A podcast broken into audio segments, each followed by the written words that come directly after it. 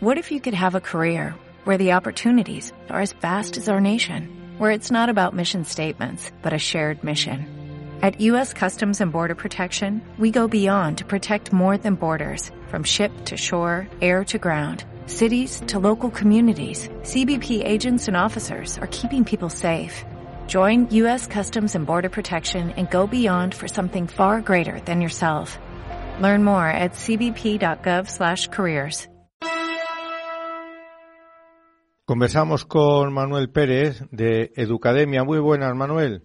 ¿Qué hay? Hola. Pues estudiaste hace muchos años, yo creo que cerca de 30 años ya, ¿no? El fracaso escolar, más o menos. Más o menos. Y has embarcado tu vida en, la lucha contra el fracaso escolar. Danos una pincelada muy breve de los datos de fracaso escolar y por qué embarcar la vida por ahí. Bueno, el fracaso escolar es un drama, un drama social que tenemos porque afecta gravemente a más de un tercio de nuestros niños y de sus familias, que se convierte en un verdadero quebrador de cabeza, en un sufrimiento para mucha gente, especialmente para la gente con menos recursos, la gente que no puede pagar academias o que o que están pues un poco despistados del tema educativo y bueno, pues realmente eh, esa situación de fracaso escolar es injusta porque el sistema educativo nacional debiera garantizar una igualdad de oportunidades a toda la población en lo que es la educación obligatoria, que debiera ser compensatoria, pero que no lo es. Entonces estamos ahora mismo ante un hospital que se dedica a cuidar a los sanos y que echa a la calle a los enfermos. El fracaso escolar no solo tiene consecuencias educativas, sino también emocionales, consecuencias sociales, consecuencias en el empleo. Hoy en España hay cuatro millones de parados y de esos cuatro millones de parados, tres millones de parados no tienen el título de la ESO. Por tanto, estamos ante un mecanismo de desigualdad y de exclusión social para un tercio de la población. Esto es lo que nos preocupa, esto es lo que nos duele y, a esto nos dedicamos, a trabajar con esta familia, con estos niños e intentar mejorar nuestro sistema legislativo que está hecho al servicio de, los que más tienen y no de los que menos tienen. ¿Cómo montaste Educademia? Bueno, Educademia es un centro que es una mezcla de una academia social y un gabinete psicopedagógico nació del, bueno, de la reflexión, de la experiencia de tantos años dando clase, viendo a los niños que no se le daban soluciones, que las clases particulares no son solución, que las academias tal como están concebidas con un interés lucrativo tampoco, y pensamos que Educademia tenía que ser pues un centro que eh, sirviera para ayudar a resolver las causas del fracaso escolar. Por tanto, no trabajar solo con los niños, sino también con sus familias y como una de las causas principales del fracaso escolar en la deficiente formación inicial del profesorado, pues también, también incluir la formación del profesorado y en este momento Educademia, pues bueno, pues es un centro que se dedica a la formación de niños, de padres y de profes. Eh, dices que no se monta con interés lucrativo. Tú dices, ¿cómo se, cómo se logra eso?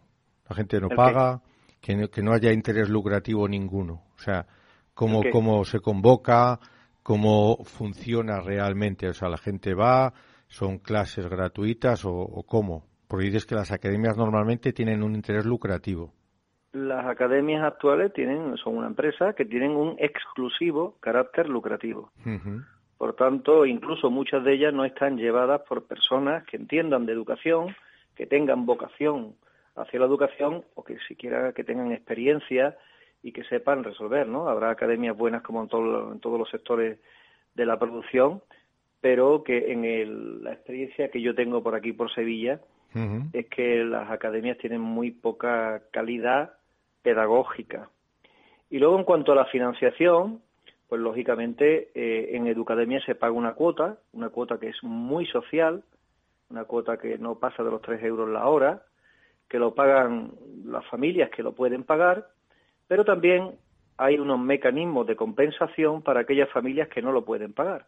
de forma que hay distintos tipos de becas, de descuentos importantes, del 50% y del 100%, y al mismo tiempo hemos creado una fundación que otorga becas a familias que no tienen recursos, o bien porque acuden a través nuestra, a través de Cáritas, que Cáritas nos manda a través de las 11 parroquias de aquí de Dos Hermanas en Sevilla, nos manda a familias que tengan esta necesidad y se les atiende gratuitamente, y también estamos con, atendiendo a otros 20 niños MENA que se nos, nos mandan los centros de aquí de menores que hay por aquí por en el entorno y le estamos también asistiendo todas las tardes de manera gratuita.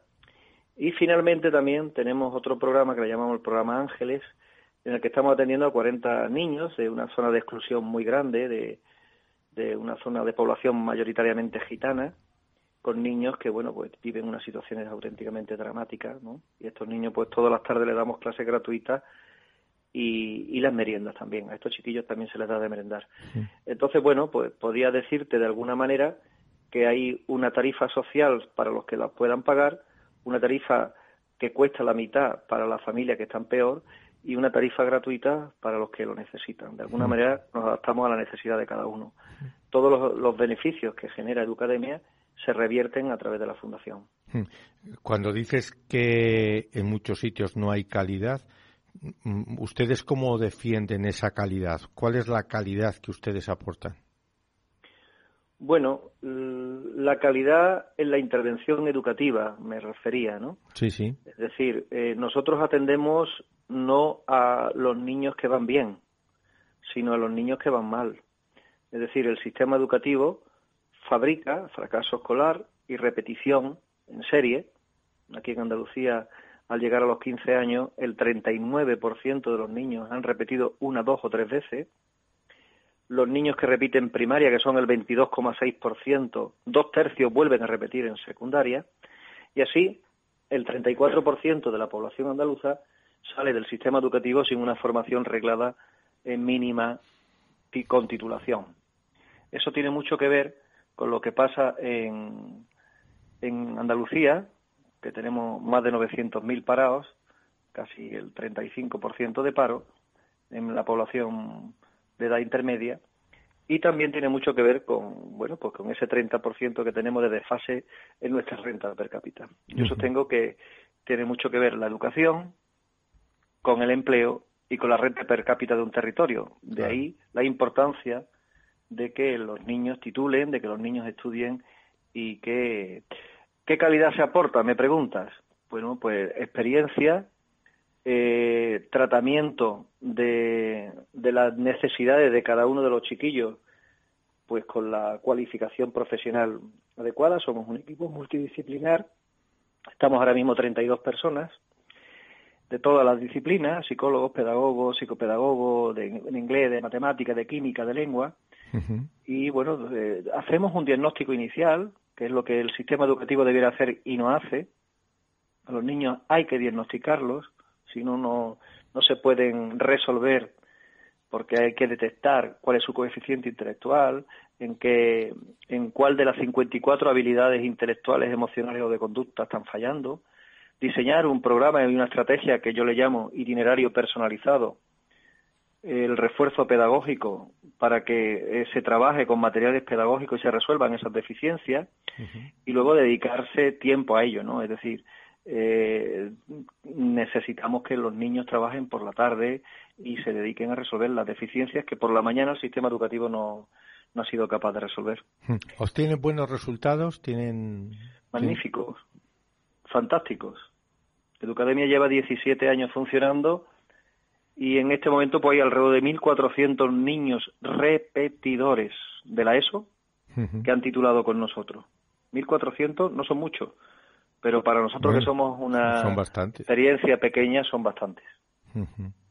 Mira, no cuento los de primaria, que también hay muchos, no cuento los que han hecho los grados, los módulos, los accesos, el acceso a la universidad, etcétera, ¿no? ¿Qué relación tiene Educademia con el entorno social, con el barrio, con las asociaciones? Pues está muy está muy muy metido en, la ciudad, ¿no? Nosotros somos pertenecemos a una ciudad que es Dos Hermanas, que tiene 140.000 habitantes y tenemos dos centros uno en Montequinto, que es un barrio periférico, y otro en el centro. Y luego tenemos montado una escuelita para este niño de población gitana en una zona muy marginal, una zona de extrarradio, que se llama el Cerro Blanco. Ahí lo tenemos instalado en los locales de una parroquia y ahí es donde estamos haciendo. Tenemos esas tres instalaciones y la verdad que tenemos bastante conexión con el entorno empresarial. Formamos parte del, del tejido empresarial, del tejido asociativo, con relaciones municipales, con los medios de comunicación. Creo que, que eso es importante, ¿no? Porque para educar a un niño no solamente hace falta un maestro, ¿no? Necesitamos a toda la tribu, ¿no? Hmm. Mira, en ese entorno social, todo el mundo del deporte, ¿qué, ¿qué lugar ocupa? Bueno, el deporte es fundamental, el deporte es educación, el deporte es salud.